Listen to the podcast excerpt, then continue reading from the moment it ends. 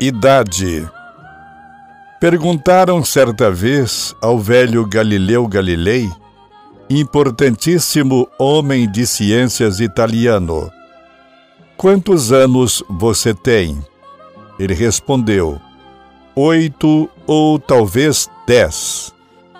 Em evidente contradição com a barba branca que trazia no rosto. Logo em seguida, ele explicou sua resposta.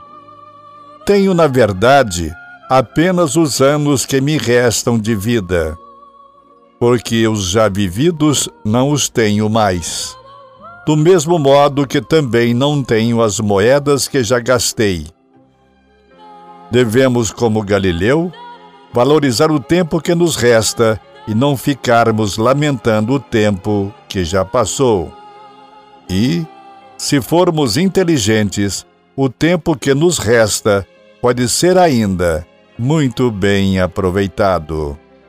Pense nisso.